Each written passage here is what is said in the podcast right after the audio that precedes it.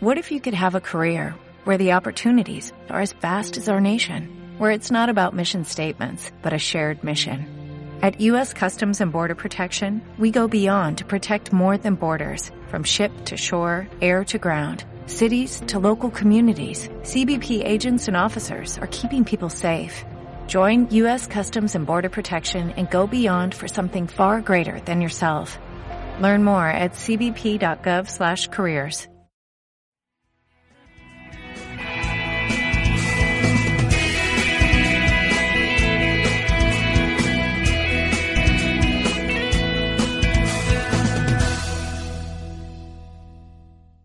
Bueno, quiero agradecer ante, antes de todo, antes de pasar a contarle un poquito de la historia, de dónde venimos. Esta es la parte, esto a mí me encantaba, esta segunda parte, yo ahí me relajaba. Decía, ahí vamos a ver ahora de dónde viene, qué fue lo que hizo. quiero, quiero decir, primero quiero felicitar a todos los diamantes que están aquí compartiendo con nosotros, gracias por la invitación. Eh, vamos, yo los voy a mentar y vamos a darle un fortísimo aplauso a Fabián y Raquel diamantes a Manuel Incerdía, diamantes fundadores, de diamante ejecutivo de nuestra organización, Raúl y Natalí González. quiero agradecer también a todos los diamantes que forman, que tienen eh, organización acá también, que tienen líderes. Felicitaciones a ellos también y agradecimientos a los Esmeraldas Rafael y Carmen Baez, a Germán y Rosa Suárez, que están representados y quiero, eh, quiero reconocer y quiero agradecer las muestras de atención de nuestros hosts. Felicitaciones y gracias por, gracias por toda su gentileza. La hemos, la hemos pasado súper, ¿verdad? Que han estado al tanto de todo. Eh, croquetica, que si empanadita, que si... Bien chévere, bien chévere todo. Bueno, voy a contarles un poquito cómo, cómo llega esto a la vida de nosotros. Voy a decirle que eh, todo comenzó en el año 16 eh, de noviembre de 1972. Ahí comienza mi historia. Ahí comienza la historia mía. Ahí nací. Un día como ese nací, un año del 72. Eh, se los digo para, eh, tú sabes, pueden, se acepta regalito el mes que viene, no hay problema. bueno, la idea es que ahí comienza todo. Yo vengo de una región, vengo de una ciudad que se llama es una provincia que se llama Pinal del Río en Cuba, pero que es muy chistoso el decir el nombre Pinal del Río, tú sabes. Es bien, es bien cómico esto porque Pinal del Río es aquel lugar donde la gente dice, o al menos donde eh, hacen como que toman a los pinareños para, para hacer muchos cuentos. Los toman de, tú sabes, los, eh, que es un pinareño y que si dejaron una concretera dentro de un cine y después no tenían cómo sacarla dentro del cine y que si hay una discoteca encima de una funeraria y cosas así, de eso hablan todos los pinareños, yo vengo de ahí. Y entonces, eh, yo nací allá, ahí nací, eh, eh, yo me voy de Cuba, es decir, yo recuerdo que venía de un mundo, de una historia. Mis padres cuando de pequeñito ellos se divorcian, tempranito, ellos se separan y yo me crío con con mis abuelos paternos. Yo me crío con los abuelos míos paternos, eh, no porque yo elegí, sino porque así fue. Eh, yo vivía con ellos, yo me crío con ellos. Y parece que era muy... Fue un, fue un ambiente, yo tuve una infancia, aunque fue una separación temprana, no fue traumática ni nada, fue una infancia bien chévere. Yo me, no estuve pendiente de que si hubo un divorcio o no, nada de eso. Me dieron mucho cariño, mis abuelos me daban mucho cariño. De hecho, yo mis, a mi abuelo paterno decía eh, mami, a, mi abuela, y a mi abuelo decía Lolo, que era como yo le decía Lolo.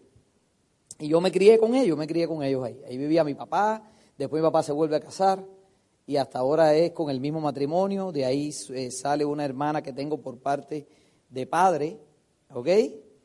Eh, vive en Miami con nosotros y, esa señora ha sido con nosotros, pues forma parte del negocio, pero es como ha sido como una segunda madre para mí. Pero realmente a mí quien me cría es los abuelos paternos, yo me crié con ellos, ¿está bien? Eh, Lili viene de una familia bien chévere también, pero más bien del campo. Yo vivía dentro de la provincia de Pinas del Río, en la parte de la ciudad, y Lili viene de la parte del campo. Ella hace los papás muy bien, muy chévere, gente muy educada, muy formal, muy correcta, con dos hijas una de ellas Lili, y entonces le inculcaron muchos valores, una estabilidad emocional muy bonita, un ambiente muy, muy chévere todo. Nosotros nos conocemos cuando terminamos, yo termino el preuniversitario, estaba ya comenzando la universidad y ella igual, y nosotros nos, nos conocemos, porque pasamos, yo pasaba por frente de su casa y nos empezamos a mirar, y yo decía, ay, ¿por qué me mira tanto? Y ahí se armó el mira, mira. Bien, ahí empecé a armó el, la gracia, todo el, todo el... Bueno, hace casi ya 20 años ahorita, 20 años que estamos juntos. Tú sabes, la de que si las alta, las baja, las alta, las baja, las alta, las baja, y decidimos que es mejor de alta que de baja. Y entonces ya dijimos, vamos, ya está bueno ya. Y bueno, así pasó. Como todo, como todo, como todo matrimonio, como toda pareja joven, eh, después nos unimos, decidimos casarnos. Yo trabajaba en Cuba en la parte de, eh, yo estudié, yo, yo comencé la universidad a estudiar física en el Instituto Pedagógico de Pinar del Río, empecé a estudiar física, licenciatura en física. Eh, no terminé, no terminé porque yo trabajaba dentro de lo que era la iglesia, dentro del, había un obispado en la ciudad de Pinar del Río, y yo trabajaba en un taller de restauración, de, de restauración de imaginería de esta religiosa, de las catedrales y demás, yo eso es lo que hacía, restaurando y a mí no, a, mí me pagaban directamente la anunciatura, que es la sede, es como la embajada del, Vaticano en, La Habana. Y nos pagaban y nos pagaban dólares. Dentro de ese ambiente, en Cuba, al menos yo eh, tuve la dicha de que me pagaban un poquito de dinero en dólares y bien, íbamos escapando. Lili se graduó de ingeniería agrónomo, Lili era ingeniera agrónomo. Cuando terminó trabajaba en una biofábrica, después trabajó en una, en una casa de esta tabacalera donde se ensalta y demás de este el tabaco pero como ingeniera, ella estaba trabajando en eso, y fue poco tiempo lo que estuvo allí, porque nosotros nos dedicamos dentro de Cuba a hacer algún tipo de invento, no se le llama negocio, sino invento, inventamos un poquito para poder sobrevivir, y eh, yo tenía ese trabajo temprano en la mañana, terminaba bien temprano, ya a las 12 del día yo había trabajado, trabajaba bien poco y me pagaban bien, tenía esa dicha, y después a la una de la tarde yo me iba para una casa, que teníamos una mesa de jugar esto billar, y entonces eso lo rentábamos también. Todo eso medio por la izquierda, todo, pero, pero ganar dinero ahí. Entonces, eh, yo ahí estaba como hasta las 8, hasta las 9, las 10 de la noche. Esas son mis pequeñas experiencias en cuanto a negocios en Cuba. Y Lili estaba en la casa con rentando películas, películas de esta video, de películas para ver. VHS, esto que se rentaba, tú ibas a la casa, dabas dinero y te llevabas una película para ver. Bueno, Lili se encargaba de eso en la casa y nos dos nos dedicamos allá en Cuba de tratar de subsistir, no por el medio oficial, sino por abajo de, tú sabes, en el mercado, como se llama en el mercado que no se podía hacer, pero que íbamos eh, haciendo porque no había otra cosa.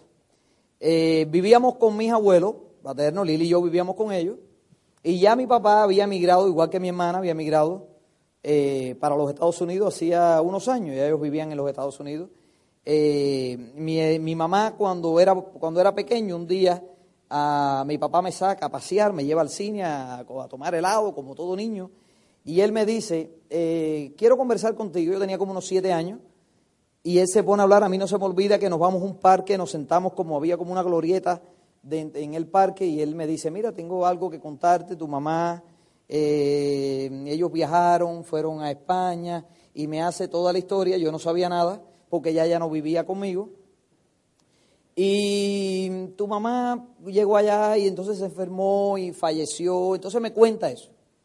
En ese momento yo no te voy a decir que, ay, me lo sentí, lo encontré raro porque como quiera que sea, uno tiene un poquito de, uso de razón, pero tampoco era que era muy consciente porque no estaba tanto como que, traba, como que yo estaba tanto involucrado con ella directamente. Em, bueno, esos siete años, ya yo me entero que mi mamá fallece, me lo cuentan y demás. Qué bien. Eh, yo tenía una hermana, una hermana que menor que yo, dos, dos años, cuando ella se va, dos, tres años, y yo tenía como unos siete años. Ya mi hermana se va con ella, porque era hermana por parte de madre, con ese matrimonio, y mi hermana ya se queda en España, en España con, con su papá.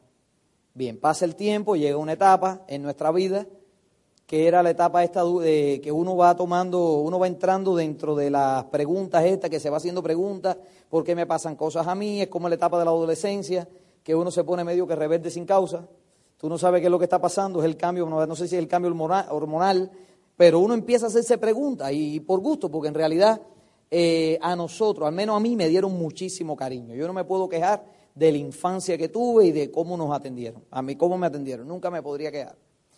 Pero eh, yo tenía un, habían unas cartas que existían, que eran cartas de mi mamá escribiendo, que siempre me dijeran la verdad, que siempre me contaran que ella se había ido, que ellos vivían allá, que me cuidaran, yo padecía de la garganta, que estuviera eh, pendiente de mis medicamentos. Yo antes, cuando caminaba, como que entraba a los dos pies para, yo tenía, usaba unas boticas ortopédicas de pequeño. Entonces estaba pendiente, como están las mamás pendientes de esos detalles. Bien, ella estaba pendiente de eso en las carticas, eh, muy bonito, que te mando un paquetico, que, bueno, todas esas cositas. Esas cartas mi abuela las fue guardando todo y me las iba leyendo, ¿ok? Pero había un sentimiento que no fue nunca de culpar nada, no, no fue un sentimiento de culpar nada porque recibí cariño y amor, ¿ok? Pero yo quería conocer a esa hermana mía, yo quería conocer a esa hermana porque era el vínculo que yo tenía con mi mamá, que ya había fallecido. Esa era, era como la sangre, era como que te llama, tú, tú quieres conocer a tu hermana, tú quieres saber qué ha sido de ella, cómo es, hablar, había un poquito como de misterio dentro de todo, porque eh, nos habíamos separado. Y entonces ya eh, cuando yo tenía 15, 16 años, 17 años, yo recibo una carta. Y esa carta era mi hermana escribiéndome. Imagínate yo 15, 16 años, mi hermana 12 años más o menos, 11 años, 12, 13, no te sé decir exactamente. Pero era una etapa un poquito más joven que yo, un poquito más desinhibida, un poquito más eh, que quiero expresar, quiero hablar, no tiene pena de decir lo que siente, vive en su fantasía. Y ella me escribe una carta bien bonita diciendo que era que ella tenía un hermanito que vivía en Cuba, que ella lo quería conocer y que su hermanito, que sus papás, que su mamá siempre le habló de su hermanito. Claro que yo pienso que ella no pudo haber recordado nada, pero eso era lo que ella me escribía. Y una carta que a mí eso me motivó muchísimo. Eso, esa carta me llegó al alma cuando yo recibo eso. Yo dije, wow, era algo como que se había perdido y se restableció. Bien. A partir de ahí yo empecé a adoptar un sueño me empecé a decir, que yo quería irme un día a España y poderla visitar. Yo no sabía de qué manera, no tenía medios, nunca había pensado cómo irme. Yo era joven, no tenía ni medios económicos, ni tenía familiar en el extranjero, yo no tenía nada de eso. Pero yo quería decir, había, había, sucedían cosas en Cuba y habían comentarios que a mí me afectaban un poquito. Por ejemplo, pensar que todo el cubano que salía era por un interés económico, que había un estigma que se pensaba que todo el que, el que hacía amistad con alguien que venía de afuera era porque perseguía un interés. Y eso como a mí como que me acomplejó honestamente un poquito. Yo me sentí un poquito mal con esos comentarios, no directamente conmigo, sino que pensaran así, eh, generalizar el, al cubano que tuviera algún tipo de sentimiento de esa manera. Y yo no quería, yo no quería que pensaran o que alguien me tuviera que estar invitando a mí con el dinero de ellos. Yo no quería eso, yo quería pues, yo por mis propios medios lograr la forma de poder salir. Yo empecé a decirme eso, no tenía ni medio, no tenía forma, no tenía, no sabía de qué manera, no sabía en qué año lo podría saber, no sabía cuándo, no tenía más relación. Pero a mí podía, podía pasar todo menos que yo le pudiera pedir el dinero a alguien para ese sueño poderlo lograr. Eso no estaba dentro de lo que yo pensé, de lo que yo pensara para hacer. Ahí ya mm, eh, pasó el tiempo, no tenía la forma, Lili y yo nos casamos, nos vamos a vivir en la casa. Pero un día en la casa, ya teniendo ya los negocios y demás que teníamos, los pequeñitos estos negocios que nos, nos producían un poquito de dinero, no, nos ponemos a pensar un poco. Bueno, ya tenemos cierta edad, no tenemos familia, no queremos tampoco tener familia y vivir en este país porque no sabemos qué le vamos a dar. Éramos, éramos bien conscientes, a pesar que éramos jóvenes, éramos conscientes de, de cuál era la responsabilidad de nosotros como pareja. Y eh, un día mirando al techo de la casa, mi casa era de dos, de dos pisos, de dos plantas, y entonces nosotros teníamos unos dormitorios arriba y yo estoy arriba y mirando al techo acostado en la cama, que a mí me, a mí me resulta, a mí no se me olvida que, que allá en Cuba tú construyes con lo que sea y la primera planta tú la haces muy bien, con todos los materiales y por el código, todo como es. Pero la segunda es con lo que aparezca. Entonces el techo, el techo de la segunda planta nunca es igual que el del primero. El del primero bien acabadito, bien bonito, el de, la segunda planta ya tenía una cabillita que si salía por fuera, que si estaba medio que filtrándose. Era medio que, extraño el techo. Pero una noche, acostados los dos mirando al techo, yo le digo a Lili, Lili, yo me tengo que ir. Definitivamente yo me tengo que ir de este país. Y yo me tengo que ir porque nosotros no vamos para ningún lugar. Tenemos dinero, queríamos que comprarnos un motor, una moto, algo, una moto de la que fuera, una, una motico que te moviera. pero no podías comprarte ni una moto porque no había cómo comprarte una moto. Entonces yo dije, bueno, si buscamos la forma de comprarnos una moto, después no tenemos dinero para echarle gasolina a la moto. Y no hay gasolina para echarle a la moto. Y si aparece la gasolina para echarle a la moto, no tenemos a dónde ir con la moto. Entonces, en realidad, ¿qué hacemos nosotros aquí? Es decir, eso es volver a emplear dinero en algo para no producir nada. Y entonces, eh, ya yo había acumulado un poquito de dinero y yo dije, me voy de este país. Me voy, Lili, yo me voy. Sí le dije algo a ella para que estuviera consciente. Le dije, mira, yo me voy, pero no pienses que las cosas se van, que yo nos vamos a volver a encontrar rápidamente, porque yo no te puedo prometer eso. Yo lo que quiero es que tengas fe, pero que cuando yo salga tú vas a tener que entender que primero me tengo que preocupar por mí, tengo que saber dónde voy a vivir, qué es lo que voy a hacer, y tengo que buscar la forma económica de poderte traer después.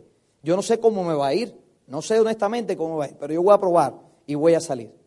Entonces, yo decido salir, es decir, busco la manera. Yo no tenía la manera, pero ya cuando tú tienes, el, cuando tú tienes la determinación de irte, aparece la manera. Bueno, en realidad esa fue la historia. Yo llego a España, es decir, mi finalidad era llegar a España. Yo recuerdo esa sensación cuando llego a España, porque en Cuba, por ejemplo, una expresión muy típica del cubano es que me quiero ir para el norte. Yo no sé si aquí eso se dice, pero el norte era porque geográficamente Cuba está al sur y Estados Unidos está al norte. Ahora, en Cuba el norte no es, no, se, no, se, no es tanto la parte geográfica, sino que el norte es aquel lugar donde hay abundancia, donde hay algo que no hay en el sur, más o menos sí.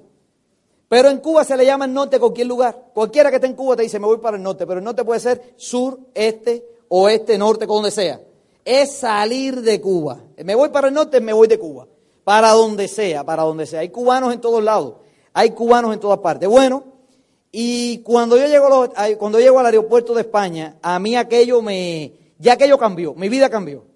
A mí aquello se me olvidó toda la parte sentimental, ya yo estaba en mi ambiente, de lo más bien todo. Cuando llego ahí empiezo a ver peras, manzanas, que si los melocotones, que si una máquina de hacer café, que si la Coca-Cola, wow, una Coca-Cola, una Coca-Cola, una, una locura de esa. Con 30 años parecía un niño en el aeropuerto aquel. Yo decía, de este aeropuerto no me saca nadie, es como un hotel. Era, era un hotel para mí. Entonces yo empiezo a ver aquello rojo, que si la guagua, que si el césped verde, que si aquella llave que tú le metías la mano y saltaba el agua y tú le quitabas y aquí esto que pasa, todo eso, yo estaba emocionado con todo aquello. Y yo decía, wow, yo, mira, puedes llamar a, puedes, tienes unos minutos. Yo estaba preso en el aeropuerto, pero, pero no importa, yo estaba bien. Y, puedes llamar a Cuba y decía, eh, Lili, esto es lo mejor del mundo, estoy bien, no te preocupes, aquí me dan comida y comida, qué bien, qué bueno está aquello. Bien, yo estuve una semana dentro de ese aeropuerto, una semana. Una semana, porque ahí empecé, que si yo, que si me estaban persiguiendo en Cuba, que yo corría, que la gente estaba atrás de mí. Todo eso era buscando la manera que me dieron un permiso especial para yo traer a Lili después. Pero no me lo dieron, no creyeron ningún cuento de eso. Bueno, no importa. Y ahí estuve. Esa semana entera yo salí diferente. Ya era rojito, blanquito, todo bien. Yo, tú sabes, yo salí bien oscurito, todo bien tostadito de todo el sol del Caribe. Y cuando llego allá, todo, yo estaba completamente diferente. Cuando yo salgo, me vienen a recoger unos amigos al aeropuerto de Baraje, yo me monto en el metro, de buena primera me monto en el metro del aeropuerto en Baraje y salgo en el medio de la Gran Vía en España. Y cuando yo veo todo aquello, yo digo, wow, las luces. Yo digo, pero ¿y esto? Pero, pero una locura, una locura. Yo no, yo no me acordaba de nadie. Y yo en aquel ambiente de noche, en el medio de la Gran Vía, con tantas luces, cuando los apagones que había en Cuba, era todo oscuro. Yo tenía problemas hasta en la retina, no sé, no veía bien. Pero aquello lleno de luces y yo estaba contentísimo. De buenas a primeras, el amigo me dice, vamos para un restaurante y me prepara la comida y que si una carne y coge carne y pan y hay de todo, una locura. Y yo estaba de lo más bien. De buena primera le digo, mira, no vamos a hablar tanto, yo lo que quiero es trabajo. Trabajo, trabajo. Oye, yo vengo aquí a comer el mundo porque yo quería impresionar a ese amigo mío. ¿Ok? Yo lo quería impresionar. Dame trabajo. Yo lo que vengo a trabajar. Y por lo único que yo pedía trabajo es porque yo andaba buscando dinero. Yo no andaba buscando trabajo. Yo lo que quería era lo que el trabajo genera. Es lo que el, trabajo da. El paradigma que uno tiene es que si tú quieres dinero, trabaja. Pero ¿qué pasa? Que yo pedí tanto trabajo allí que trabajé, pero no ganaba dinero. Yo trabajaba. Y trabajaba y trabajaba y no había dinero. Yo me recuerdo estar en Madrid. Todavía yo llegando a España, no llamaba a mi hermana todavía. Ni la llamaba, ni nada. Yo sabía en qué pueblecito vivía, pero ese, eso era una asignatura que la tenía ahí pendiente, al ladito ahí pendiente. Y yo llego y empiezo a trabajar allá, yo me recuerdo que trabajé, eh, me dieron como unas, unas carretillas, uno, unas carretillas llenas de unas cajas con volantes, Y entonces yo tenía que bajar con esa carretilla en el metro y moverme por todo Madrid. Entonces aparecí en un barrio en el medio de Madrid, entonces tenía que coger aquellos volantes y poniéndolo por buzón, por buzón, buzón, por buzón. Yo tenía un solo par de zapatos, un solo pantalón, yo no tenía papeles, llegaba a la casa, los pies aquellos hinchados, los metía en una palanganita con agua caliente y yo decía, ¿y esto? ¿Y esto es el norte? Esto, yo veía aquello y decía, pero bueno, esto no es más nada. Yo, yo, yo pensaba una cosa, señores, hay tanta gente que ha salido, hay unos que han regresado, pero hay otros que han salido, se han quedado y han triunfado. Yo no voy a regresar. Yo tengo que pasar por esto. Esto es temporal. Esto es temporal, esto es temporal. Esto es temporal. Y entonces yo aposté a que todo eso fuera temporal, pero, pero me pasaban situaciones. Y yo me recordaba de buenas a primeras de Lili, yo me recordaba de mis abuelos, yo decía, Dios mío, ¿cuándo yo vuelvo a ver a esta gente? Yo no tengo un kilo, no sé cómo vivir acá. Vivíamos dos o tres, vivíamos tres amigos en un estudio, un estudio. Yo dormí en el piso, en pleno frío, en Madrid con el piso aquel frío, no había calefacción porque no teníamos dinero para calefacción y poníamos eh, unas, cosas en el piso, unos, unos abrigos y demás, bastante ropa en el piso y yo me acostaba ahí y ahí dormía. Yo estaba agradecido porque me habían dado esa acogida al menos allí. Yo, tenía, yo no tenía nadie allí. Y eso fue en medio de Madrid, pero bien, chévere. Tú no estás evaluando tanto. Tú dices, bueno, esto es temporal, vamos a ver qué pasa. Y de buenas a primeras yo empiezo a trabajar en Madrid en un lugar donde hacen pinturas, donde hacen pinturas, pero bien pequeñito, bien pequeñito. Y empiezo a trabajar allá y ahí empiezo a ganar un poquito de dinero. Rápidamente yo me recordaba que mi hermana vivía en un pueblo que se llama Navalmoral de la Mata, que está en Cáceres, España. Y yo, yo decía, yo quiero eh, buscar la forma de ir a ver a mi hermana. Eh, eso es lo que yo decía, pero yo no quiero que ella sienta que nadie me ayuda. Yo quiero ir por mis medios. Yo me quiero demostrar que yo lo puedo hacer. Y yo quiero tocarle un día a la puerta de la casa y decir, yo soy tu hermano y vengo a verte, yo quiero conocerte. Ese era mi sueño, yo lo decía y lo decía. Yo no sé dónde lo saqué, pero yo lo decía. Y lo decía tanto que llegó un momento que eso se convirtió como un lema para mí. Y lo decía, y lo decía, y lo decía. Y entonces ya yo estando en España, un sábado en la mañana, yo decido ir a España, ir a Navalmoral de la Mata. Tomo el tren, me voy allá, me bajo a un pueblito pequeño. Lo primero que busco es una floristería, una floristería y llego y pido que me hagan un ramo de flores. Me preparan un ramo de flores, compro una tarjeta, dedico una tarjeta y pregunto en el pueblo pequeñito dónde es que estaba el cementerio del pueblo. Y entonces me dicen, mira, esa calle que ves más adelante, dice, la calle se llama así, la calle del cementerio. Entonces tú caminas por ahí y tú vas a encontrar el cementerio. Era sábado en la mañana, las oficinas no están abiertas, pero el cementerio está abierto para que la gente entre, pero no hay nadie trabajando en la oficina, allí en la postica esa que tienen los cementerios a veces adelante. Y entonces yo voy al cementerio, entro. Imagínense en un cementerio llegar. Yo tenía de pequeño una foto de la, del lugar donde estaba enterrada mi mamá. Y entonces yo eso es lo que tenía en mi mente nada más. Yo entro a ese cementerio con el ramo de flores y dentro de todo el cementerio yo encuentro el lugar donde está enterrada mi mamá. Yo voy directo. Eso fue una cosa como que yo iba guiado completamente, caminé pocos pasos, encuentro veo aquello, el nombre de ella, veo todo lo que está dedicado, pongo mi ramito de flores, me estoy un ratico allá, tenía una camarita desechable, le tiro una foto y me voy ya, satisfecho. Dije, al menos vine aquí, visité, estuve perfecto, ya había cumplido algo. Salgo del pueblo, salgo de ahí del cementerio y averiguo en ese pueblo un taller de mecánica de un señor que era el papá de mi hermana, que en Cuba le decían el gallego porque él era español pero en España le decían el cubano porque vivía en Cuba. Y entonces yo averiguo un taller de mecánica del cubano. ¿Dónde está un taller de mecánica de alguien que le dicen el cubano? Y me dice, mire, en esta misma calle del cementerio, un poquito más adelante, te vas a encontrar el taller de mecánica.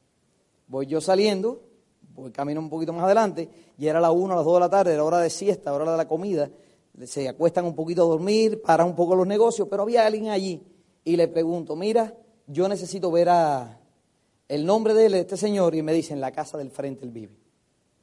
Cruzo la calle, veo la casa del frente, hay una reja con un telefonillo, toco, él sale, cuando él sale me ve y yo le digo, mira, yo soy fulano de tal. Se queda. Veintitantos años habían pasado, muchos años me dejó de ver de un niño, yo lo veo y primero me dice, ¿cómo tú llegaste aquí? Le dije, eso es lo de menos, tranquilo. Yo estoy aquí porque yo quiero ver a mi hermana, yo quiero conocer a mi hermana.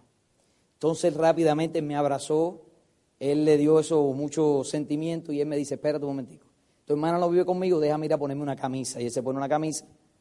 Entonces me dice, vamos para que conozca a tu hermana. Me monta en el carro, y allí en el mismo pueblo caminamos, y cuando vamos entrando a un apartamento, eh, tomamos un elevador, entramos, y estaba la puerta, y él me dice, mira, ahí vive tu hermana.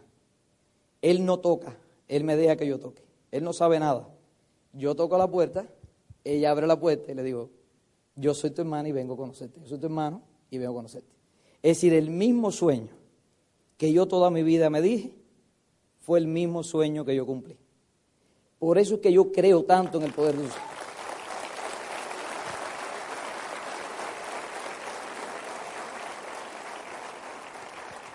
¿Por qué yo te hablo de esto y qué tiene que ver eso conmigo? Bueno, primero que es mi historia. Y segundo, que eso te demuestra a ti con qué certeza nosotros construimos esto. Qué tan seguro yo estaba, qué tan seguro nosotros estábamos como pareja que esto lo íbamos a lograr. Yo me recuerdo que esa conversación que tuve un día con Lili, que le dije, mira, vamos a estar al menos dos años, Lili. Dos años, pon dos años que vamos a estar separados, dos años. Dos años de que yo llegue, me habitúe un poquito, haga un poco de dinero y esforzándome. Yo pienso que son como dos años. Yo me voy en febrero Pasa febrero del próximo año y en el otro febrero del siguiente año, Lili y yo nos volvemos a reencontrar en Miami. Esa fue toda la historia.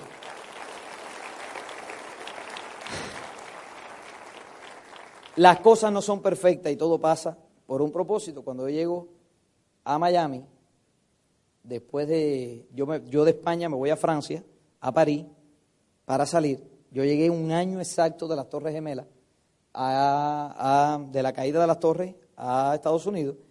Eh, la caída de las torres fue en el 2001, yo llego en septiembre de 2002. 11 de septiembre de 2002 hago entrada yo al aeropuerto de Miami.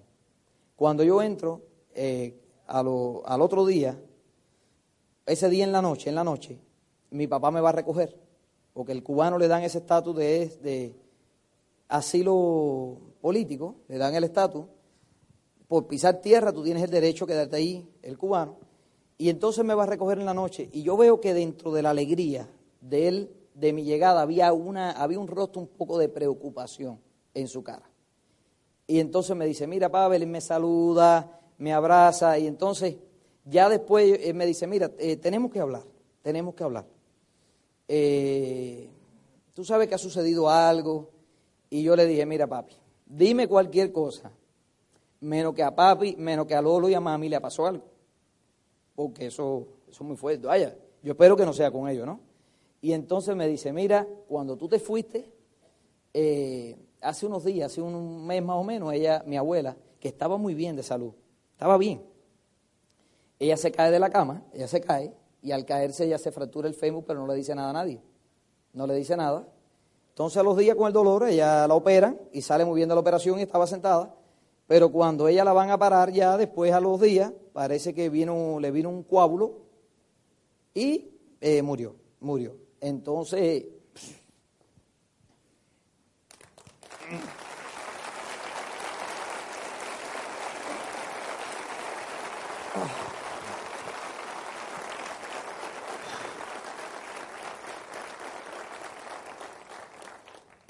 eso fue fatal.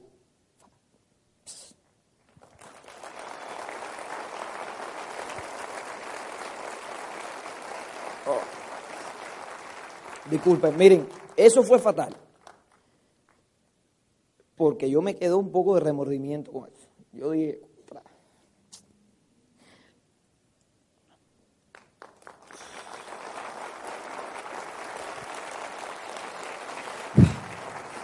salir yo de Cuba, después que me he criado toda la vida con ellos, en el momento que más lo necesitaba, no estar ahí, muy fuerte eso. De hecho, eh, yo no, yo no pude nunca aceptar. Había un video que existía, esto se lo cuento ahora, yo no sé ni por qué, pero existía un video donde ella estaba enferma.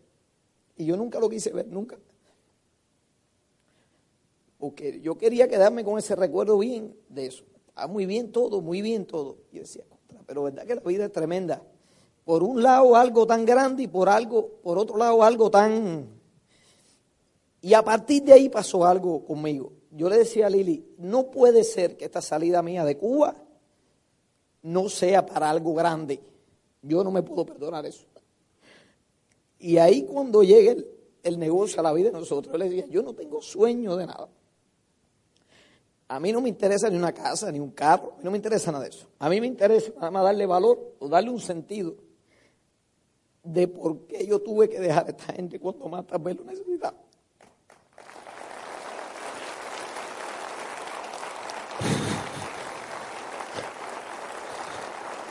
Y eso fue lo que hicimos. Yo eso lo adopté, yo dije, adopté un nuevo sueño. Yo le voy a dar valor a esto. Yo tengo que llegar a este país y yo tengo que hacer algo grande en esto llegue, este negocio a la vida de nosotros.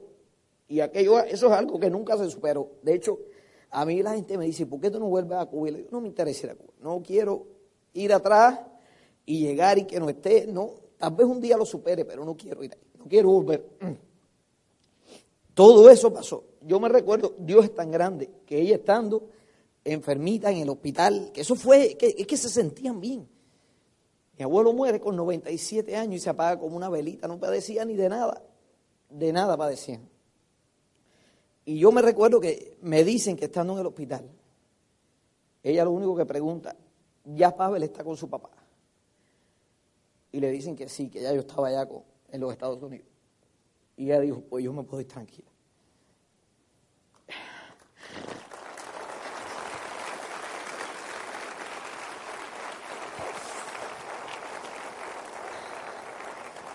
Y yo empecé ahí a adoptar, yo le decía a Lili, no, no, no, que va, que va, esto, esto, esto hay que hacer algo por esto. Y yo dije, no, no, no, esto tiene, ese era lo que me movía. Yo decía, donde quiera que esté, ella tiene que estar muy orgullosa. Porque para mí nunca fue un trabajo ocuparme de la persona que veló por la educación y por el cuidado mío toda la vida por todos los valores, por todo el cariño. Para mí había problema. Yo me recuerdo un día que yo le decía estando en España, ¿y cómo tú te sientes? Me decía, yo estoy bien, Pablo, no te preocupes por mí. Y yo le decía, mami, mira, sin ningún compromiso, yo retorno, no hay problema, yo retorno a Cuba. Si tú me dices que tú te sientes, que tú me extrañas, yo retorno, no hay problema. Si yo, yo, me, yo sé bandearme allí, yo sé salir. Pero tú dime nada más cómo tú te sientes, porque a mí afectaría mucho que tú estuvieras mal con esta decisión. Y me decía, Pablo, yo estoy muy orgulloso. Y eso a mí me dio fuerza. Eso pasó, Dios sabe por qué hace las cosas. La vida es así, hay que aceptar. Y, y lo único que pienso a veces, que me duele, me duele todavía enormemente, es que nosotros tenemos, el niño nosotros que nació, que es muy cariñoso, muy, no porque es mío, pero se lleva con todo el mundo, muy chévere.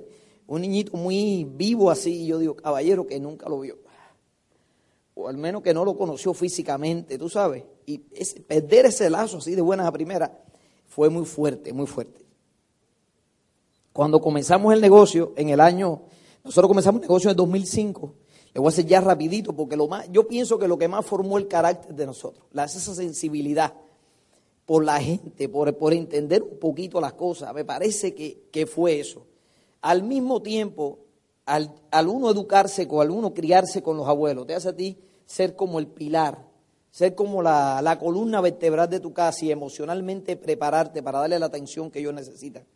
Uno no sabe cuánto eso trabaja en uno hasta que no recurre a todo ese conocimiento, a, toda, a todo eso que te recuerda a ti cómo tú tratas de sobrevivir en un mundo y cómo tú le empiezas a dar y te empiezas a preocupar por situaciones tan sensibles como darle, como hacerlo sentir bien. Uno, uno no sabe, la vida entera, la, vida viene, la educación viene de que tú naces, todo eso infiere, todo eso trabaja en ti. Y yo decía, bueno, mira cuando viene a salir. En el año 2005 comenzamos el negocio. Nosotros comenzamos en enero de 2005. Un día nos invitan a una casa, terminando, voy a ser bien breve, y nos invitan a una casa terminando diciembre. Finales de diciembre nos invitan a una casa. Con mucha intriga, una amistad mía, con mucha intriga. Me llamaba por teléfono, se reía y me decía, Pavel, tú no tienes que, no puedes dejar de venir, tienes que venir el miércoles que viene por la casa. Y yo, sí, sí, yo voy, pero ¿qué pasa? No, no, tranquilo, esto es para ti, te va a gustar, esto es buenísimo. Y se reía, se reía, pero estaba como media que nerviosa y se reía. Y decía, contra, qué raro está esto. Pero no importa, yo decía a Lili, ay, qué raro, Lili, está llamada así, pero bueno, no importa. Y me decía, no, no, pero tienes que venir, tienes que venir. Y me volví a llamar como los dos días. Y tienes que venir, Pavel, no deje de venir. Y yo decía, oye, tranquila, yo voy, ya yo voy, pero ¿para qué? No te puedo decir, pero te va a gustar. Ella había estudiado conmigo en el preuniversitario, allá en Cuba, y no nos habíamos visto más, y entonces yo me muevo a esa casa. Final de diciembre, te invita con intrigo, alegría, y lo menos que tú te imaginas que es para hablar de negocio, ¿verdad? ¿Por qué yo me muevo final de diciembre con esa alegría, con ese entusiasmo? Porque yo pensaba que era una fiesta. Yo le dije a Lili, bueno Lili, tú no vas a la fiesta. Yo daba por hecho que era una fiesta. Y Lili me dice, no, ver, yo no voy porque yo tengo otro compromiso. Y le dije, bueno, vete tú para tu compromiso, que yo me voy para la fiesta. Cuando llego a esa fiesta, yo me levantaba a las 3 de la mañana porque lo que hacía era manejar un camión. Y yo era un miércoles y yo dije, pero había algo raro que fuera entre semana esa fiesta. Y cuando yo voy para esa fiesta, cuando yo voy camino a esa fiesta, pensando que era una fiesta, cuando yo entro por la sala, yo veo a todo el mundo, yo veo como cuatro o cinco gente que no conozco, sentado todo el mundo muy tieso, muy cara de pocos amigos. Y yo rápidamente la saludo a ella, pero adopto el mismo espíritu de la sala. Rápido. Yo rápido me puso con cara de pocos amigos también. Me aclimatizo rápido, me siento. Yo me siento, y yo cuando me siento, yo empiezo a mirarlo todo, porque eso es lo primero que hace el nuevo cuando no conoce. Por eso es que es tan importante la confianza, que crear el ambiente, que la gente se relaje a la hora de explicarle el plan, porque está cantándolo todo y yo empiezo a mirar para todos lados, pero en el centro de una mesa, en una mesa de centro, en una mesa de centro de una sala, por lo general debe haber unas flores, un cuadro, algo decorativo, algo bonito, porque es la, sala de una casa, pero ahí había una pasta de dientes, había una cajita que era como, yo no sabía que era detergente, después me dicen que era detergente, había dos vasos de agua, había una cuchara dentro de un vaso, había un cepillo de dientes, un, un desodorante, un jabón, yo veo todo eso y digo, qué raro está esto. Y entonces yo, yo por educación me siento, veo eso, y ahí sale una persona con una chaqueta que impresionaba, impresionaba. Le voy a decir por qué impresionaba, porque yo pensaba que tenía dinero, no tenía nada, lo que tenía era pura impresión. Y él sale con una chaqueta y había una muchacha con un suit sentada ahí, muy elegante también, que bueno, formaba parte de todo el ambiente, de la demás gente en short, con cara así, a qué tú me invitaste, yo relajado, bien educadito. Y yo me siento y dice el hombre, buenas, buenas noches, eh, vamos a hablar de negocio. Y yo digo, bueno, ¿y esto de qué va? Yo calladito, yo no decía nada. Y bueno, ahí cambió toda la historia de la vida de nosotros. Completamente cambió la historia. Así que un fuerte aplauso a mí, Diamantes Ejecutivo, nuevo Diamante Ejecutivo Pepi Letico. Yo me senté yo pensé en esto rápidamente. Si yo estoy aquí, me tengo que levantar a las 3 de la mañana y ya yo estoy acá déjame prestarle atención a esto, déjame ver de qué me van a hablar. ¿Ok? Yo me senté y lo escuché. Yo escuché todo aquello, yo escuché todo aquello. ¿Yo entendí? No. Yo entendí que entre más volumen, más dinero, que había dinero, que había dinero. Me empezó a hablar de sueño, porque ya después de un año y algo, de dos años, no importa con cuántos sueños tú hayas llegado allá, con el paso del tiempo empiezan a desaparecer. Ya no es la casa que tú pensabas, era la casa que puede. Ya no es el viaje que tú querías, el que puede. Ya no es el carro bueno, es el que puede, que te mueva. Ya no es el dinero en el banco, no es un dinerito. Todo es chiquitico y todo lo empieza a ver diferente. Porque todo empieza a cambiar. No es porque tú no tengas sueños que tú no tienes el vehículo de poderlo hacer realidad. Tú no tienes la manera. Es más, tú ni piensas en eso para no. Es decir, hay un dicho que dice, no vivas de ilusión para morir de desengaño, ¿sí o no? Y eso es lo que me pasaba. Yo decía, yo no puedo ilusionarme de eso para sufrir. Yo mejor ni me ilusiono con esas cosas. Yo me siento esa noche y empiezan a empieza a florecer otra vez ese mismo deseo, ese mismo espíritu que yo tenía cuando yo salí de Cuba, ese mismo deseo de progresar, ese sueño cuando llegué a este país de quererme comer el mundo, que ya se estaba apagando con el paso del tiempo, ya se estaba apagando, esa noche comienza a florecer. Yo termino, me pongo de pie, lo miro, yo no recuerdo si fue él o fue la persona que me invitó, yo le digo gracias por presentarme la oportunidad, donde me registro, gracias, muy amable, gracias por pensar en mí, Gracias, rápidamente, coge la tarjeta, coge el dinero, cobra lo que tiene que hacer ahí, lo que tenga que cobrar, déjame salir aquí porque yo estoy loco con todo esto, déjame eh, presentarle el negocio este a todo el mundo, ya iba manejando, yo no sabía si estaba en verde, rojo, yo no sabía, no me pregunte dónde yo, no me pregunte dónde fui que no recuerdo. Honestamente no recuerdo, yo, yo, yo por momento he dicho, déjame ir a tirarle una foto al lugar donde me dieron el plan, pero no sé, no sé dónde fue, no me recuerdo.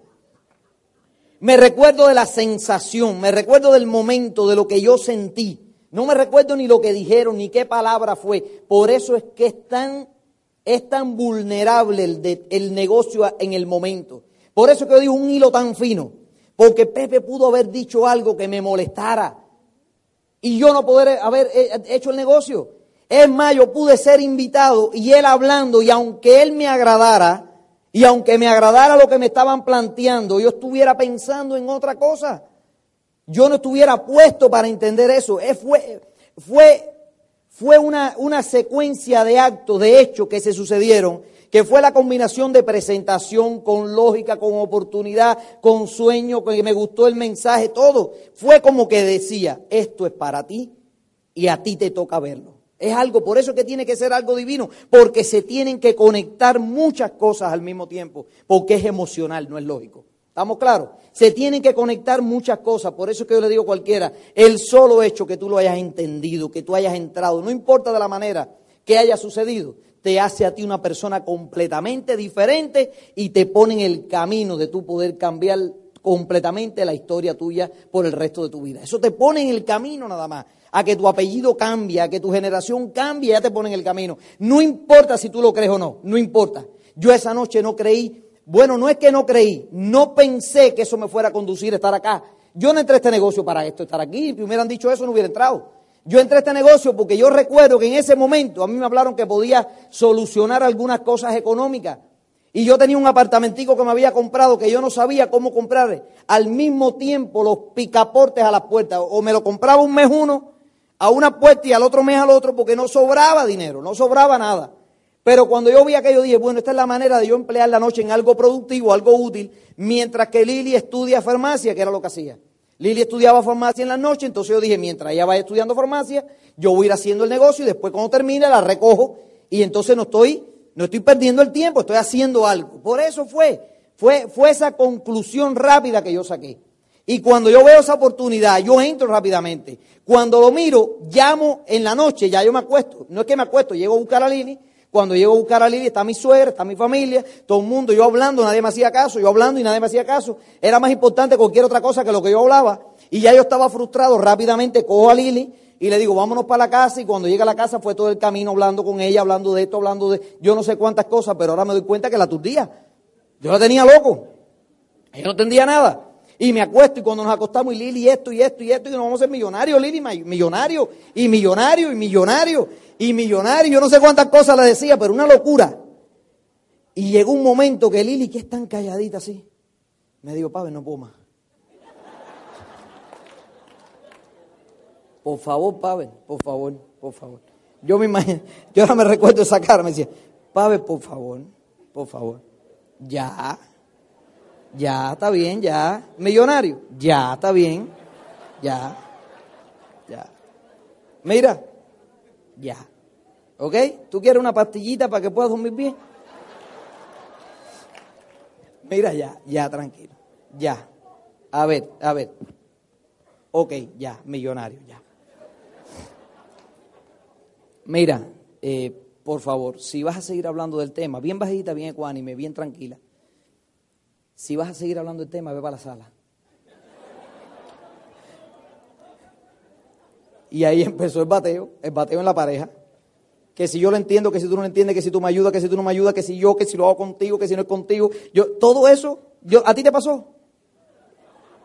Te vas a hacer diamante. Ya.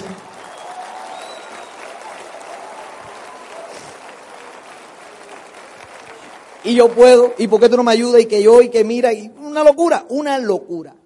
Salgo ahí a trabajar, agarro el camión mío, y está el amigo mío, 3 de la mañana, todo el mundo en short, frío, frío, a trabajar, y está un amigo mío y le digo, fulano, tremenda oportunidad que mira. Y el amigo mío me dice, Pavel, ay, Pavel mío, y tú caíste en eso. A mí, que yo soy de La Habana y tú eres de Pinar del Río, tenía que ser. Y yo dije, alabado, otro cuento más para los pinareños, ¿verdad que a mí me pasan las cosas estas? Y yo con lo emocionado que estaba, yo que esta mi vida voy a cambiar aquí a la otra vez el camión. Pero había algo en el fondo del corazón que me decía, lo que me está diciendo no tiene nada que ver con lo que yo escuché. Hay algo que no encaja, Pavel, hay algo que no encaja aquí. Y él me hablaba con una terminología de la persona que tiene actitud, pero sin conocimiento. Hay que tener cuidado porque eso es un líder. Una actitud que si yo no cuelgo el teléfono, me auspicia, al revés. Una actitud que me decía, porque la bolsa, y porque los bancos, y porque no, y me decía, y yo, bueno, no sé, bolsa, no sé, no vaya, no sé ni de bolsa ni de banco, pero, chico, yo no sé, pero lo que tú me estás diciendo no tiene que ver con lo que yo escuché. Y mira, que a defenderme, pero la discusión, a defenderme sin base y buscando la manera de, ah, prax, y cuelgo. Y con el teléfono yo dije, este tipo, qué cosa más grande. Contra, pero, Lili, pero es que me empieza a hablar de, yo no entiendo nada de eso. Mira, yo no sé cómo explicarte, pero te voy a decir una cosa. Esto es verdad. Ya, esto es verdad y ya, yo creo que es verdad. De verdad, déjame equivocarme, Lili. Si mira, si me equivoqué, me equivoqué. Pero déjame a mí equivocarme. Bueno, y si es verdad. Y ahí empezó todo el dilema este, me siento en la computadora a buscar información, la buena, la mala, la que es, la que no es. Y cuando llamo, le digo, Pepe, Pepe, pero ven acá, Pepe, pero ¿esto lo sabe todo el mundo? Y Pepe me dijo, ¿qué tú pensabas? ¿Que esto no lo sabía nadie? No, ¿sabe una pila de gente? Y le dije, pero, pero, yo pensaba que había descubierto algo. Yo dije, no descubrí una cosa que nadie sabe. Y esto me va a querer todo el mundo. Así pensé yo. Sí, porque otra cosa, a nadie le gustan las pirámides pero tú quisieras que fuera piramidal. Si tú te enteraste primero, tú quisieras que tú fueras el primero que se entere. ¿Verdad? Es que yo digo, cabrero, pero qué falta de congruencia. La gente me dice, piramidal? Yo le digo, no. Ella dice, ah, bueno, porque a mí no me gustan las pirámides. Pero cuando entran al negocio, lo hacen que funcione piramidalmente. Deja que la gente haga y yo no hago nada. No funciona así. Para, es que es el sentimiento humano, no funciona así. Y entonces cuando miramos, cuando yo empiezo a ver aquello, que me empieza a hablar de toda la información, por eso el que es mejor seguimiento que existe es volverte a sentar con la persona y volverle a explicar la oportunidad de negocio. Voy a empezar a explicar y decirle, ten paciencia, ¿tú te recuerdas todo lo que te dije anoche? Sí. ¿Tú te recuerdas todo lo que te dije anoche? Tranquilo, es así mismo. Ven, ven que te lo vuelvo a explicar. Tú vas a hacer esto, vas a hacer como mismo te estoy diciendo, es así. Es así. Oye, pero, pero ¿qué hablé con fulano? No importa, muchacho, no importa, tranquilo. Pero tú entiendes, tú entiendes, tú lo entendiste, sí. Bueno, ese es el precio que hay que pagar. Hay algunos que no lo van a entender, pero tranquilo. No pretendemos tampoco que todo el mundo lo entienda. Empezamos a trabajar y esta fue la historia en todo el camino, con esto voy a casi a terminar ya, que yo llegaba a casa de mis amigos, hablaba con mis amigos, rápidamente, eh, cuando yo vi que hablé con uno que no me respondió como yo quería, que me asustó, hablé con otro, también me metió un fuetazo, y yo dije, déjame aprender, déjame escuchar un poquito porque me dijeron que no hablara de esto con todo el mundo. Y de esa manera. Y empecé de esta manera. Juan, ¿qué tú vas a hacer en la noche? Nada, nada. ¿Por qué? ¿Qué pasó? Oye, eh, me necesito que vayas conmigo a un lugar ahí. Pero qué cosa es, no, es bueno, no te preocupes, vamos a ver una cosa. Mira, va fulano, dime si vas ahí porque tengo que buscar porque me están dando una llamada, dime, dime. No, pero eh, no, te paso a recoger, ok, bye, prax. Y colgaba. Y llamaba a otra gente. Le decía, oye, te estoy llamando porque fulano y yo vamos a ir a un lugar. ¿Tú vas ahí conmigo? Sí, él me dijo que ya, que lo pasara a recoger, dime, está buenísimo, quiero que veas algo para que me des tu opinión, pero buenísimo. Te paso a recoger, sí, prax, y lo colgaba. Igual, yo no dejaba, yo, yo no quería ni que me dijera nada, ni que pensara. Rápido colgaba. Y entonces yo tenía un vancito rojo, un Nissan Quest, muy chulo, muy chulo el van, muy, eh, para mí, para mí, para mí. Tenía una pila de años atrás, pero recuérdate, tengo una bicicleta que un van. En Estados Unidos un van. Bicicleta contra van. La bicicleta me la robaron en Cuba, el van era mío. Entonces, yo tenía ese van que la parte de adelante era un panel de luces completa y arreglar, arreglar las luces Arreglar una luz nada más que estaba fundida del van costaba más que el van. Y tenía un problema eléctrico tremendo, pero con ese van yo era feliz. ¿Verdad? Entonces yo pasaba con ese vancito, abría la puerta y le decía a mi amigo, dale, montate, que vamos, dale. Venimos rápido, no te preocupes, montate. Y las mujeres, no deja a las mujeres aquí, Lili se quedó en la casa. Monta tú el otro, dale. Montate aquí, pa, pa, pa, pa, pa. Nos montábamos, llegábamos a donde Pepe estaba dando el plan. Yo llegaba con mi van, lo bajaba y decía, oye, pero ¿qué cosa es esto? Tranquilo, muchacho, tranquilo, siéntate, tranquilo no me va a quedar mal, siéntate ahí y escucha. Se sentaban. Yo sentado mirando aquello, Pepe explicando la oportunidad, yo mirando a Pepe, ellos me miraban a mí, yo no los miraba a ellos. Yo a Pepe todo el tiempo ahí. Y yo, wow, qué bueno. Yo sabía que ellos me estaban mirando. Tú sabes que tú tienes una, una vista periférica por aquí que tú no... Pero qué bueno. Y Pepe, y buenísimo. Y, Pepe, la tablita de unos mes, la unos mes, ponla de unos mes. Y Pepe, los niveles de ingreso, y habla un poquito de eso que tú me dijiste, ¿te acuerdas? Era como un loquito. Yo me imagino ahora yo, en esa sala y la paciencia de Pepe yo con un nivel de desespero y dile esto y dile lo otro y, y- que no se te olvide decir esto. Pepe, pero se te olvidó esto. Ah, y otra cosa, y Leiti por allá. Leiti decía, no, Pepe, pero eso no es así. Pepe, oye, cállate tú que eso sí es así. Y se. Bueno, era una locura en aquella sala. Y entonces yo lo miraba y yo decía, esto está buenísimo, nos vamos todo el mundo para adentro. Y todo el mundo con cara de, ¿para dónde voy? Medio mareado todo el mundo. Y yo me recuerdo que ahí mismo yo le decía a la gente, yo le decía, mira, les voy a decir una cosa. Eso sí, con mucha actitud cuando comencé. Le dije, les voy a decir una cosa. Cuando yo me monte en el van ese, no me pregunten nada a mí, porque yo no sé ni papa de esto. ¿Ok? Lo que ustedes van a preguntar, lo preguntan ahora, no me pregunten nada. ¿Estamos claros ahí? Ya.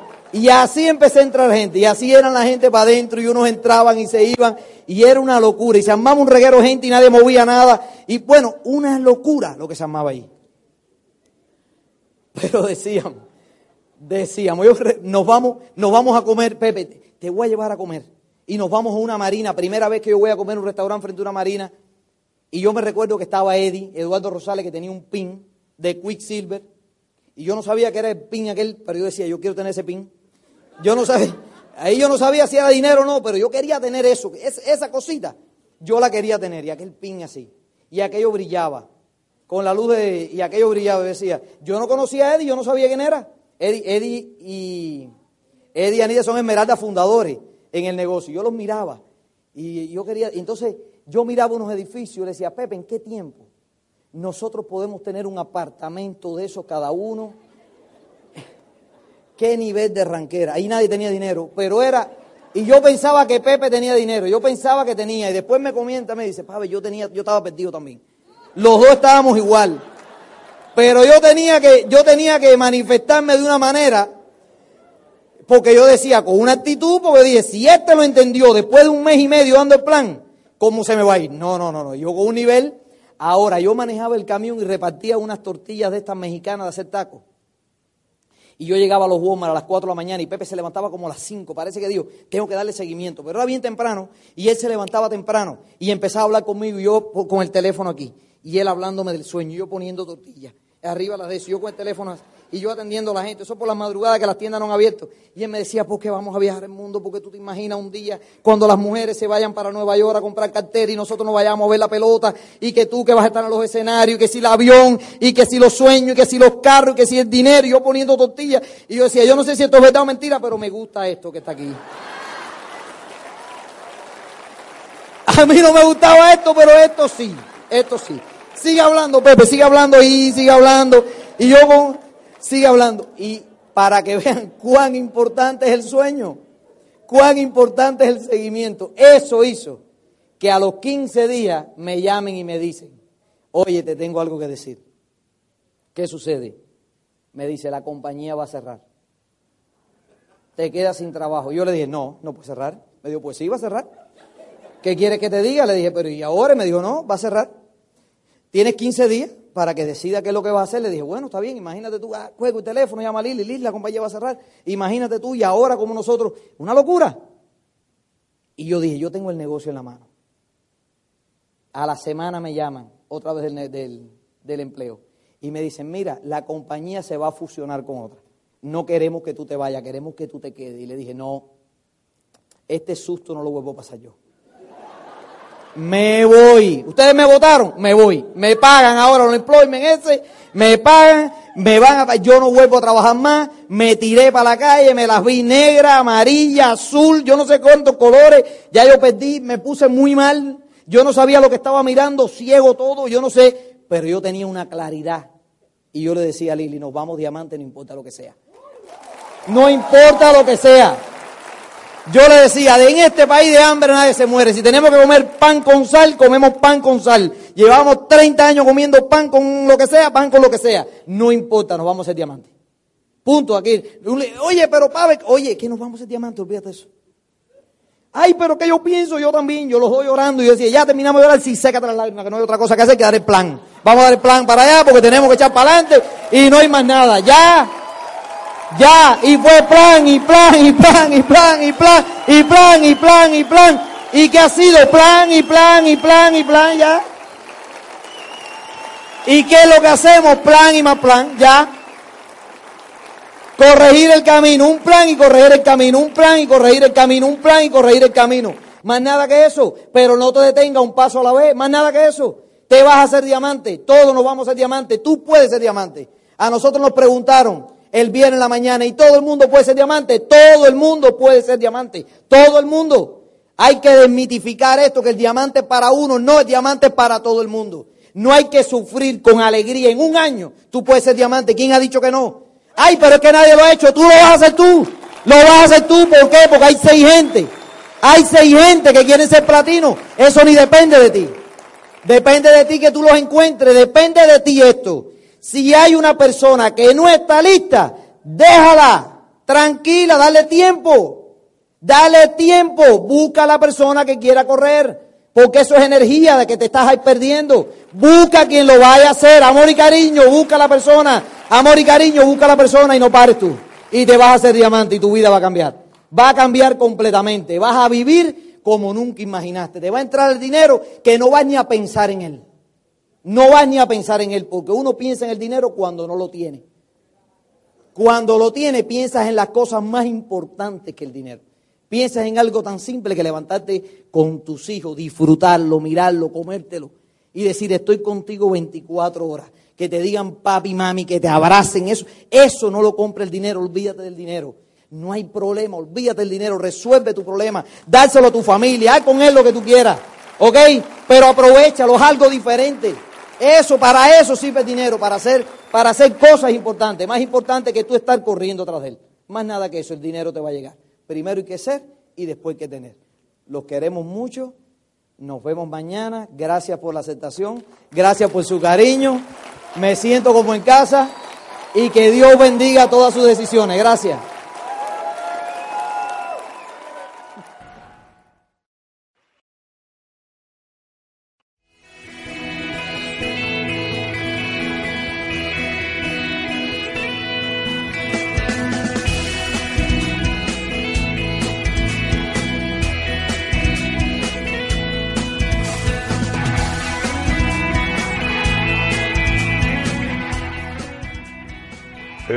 Es propiedad con derechos de autor de Infinity Incorporated. Su duplicación está prohibida y la compra es opcional. Este material y su contenido está dirigido a dueños de negocio independiente y no debe ser utilizado para prospectar. Aunque las técnicas aquí sugeridas han funcionado para otros, esto no garantiza que dichas técnicas trabajen para usted. En adición, quisiéramos enfatizar el hecho de que el éxito en este negocio requiere de trabajo para obtener resultados. Finalmente, el éxito implicado en estas presentaciones podría reflejar algunas fuentes de ingresos fuera de Amway y podría incluir ganancias de materiales de educación y u otro tipo de negocios e inversiones.